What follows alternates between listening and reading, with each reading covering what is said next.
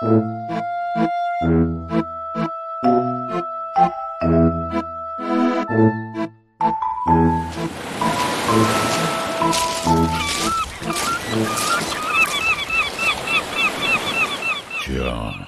da hast du auf einmal eine Potentialdifferenz an der Badehose und irgendwie fühlst du dich damit unwohl. Verstehst du nicht? Ja, so geht mir das auch. Ich fange mal von vorne an. Schnack un im Büsumer Hafen mit Krabben Ole, fragt er mich, wie war denn dein diesjähriges Anbaden? Hör bloß auf, sag ich.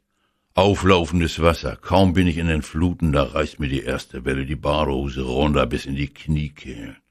Ich mit einer Hand weitergeschwommen, mit der anderen versucht, die Büchse wieder hochzuziehen. Als ich zurück an Land war, war mir klar, du musst was ändern. Schwimmstil ist absolut okay. Also stimmt was mit der Badehose nicht. Ich gleich am selben Tag auf der Gehstraße unsere Jackenmeile in die nächste Boutique und hab mir ein paar schicke Hosenträger, so breite, weißt du, für die Badehose geleistet. Neuer Badetag, wieder rein ins kühle Nass. Und Badehose sitzt wie ne Eins. Doch nu kommt's. Da spür ich auf einmal so ein Kribbeln so, oberhalb der Hüfte, so am Bauchnabel, an den Stellen der Metallclips von den Hosenträgern, wie so kleine elektrische Schläge. Ja, ist doch logisch, sagt Ole. Mit dem Metall am Körper und dann im Salzwasser. Da wird aus Chemie Strom, da bist du ja quasi wie eine schwimmende Batterie unterwegs. Wir haben deshalb an unserem Kuttern unten am Schiffsrumpf Opferanoden.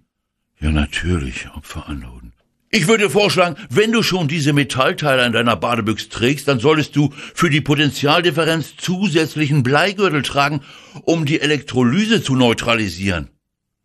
Ach klar, die Elektrolyse. Aber nur habe ich mir über den Winter sowieso schon durch meinen gesunden Appetit so einen natürlichen Bleigürtel zugelegt.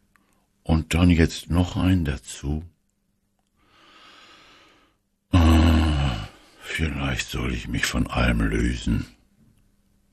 Vielleicht Freistil schwimmen, freie Körperkultur keine Potentialdifferenzen. Einfach nur schwimmen. In Büsum schwimmen.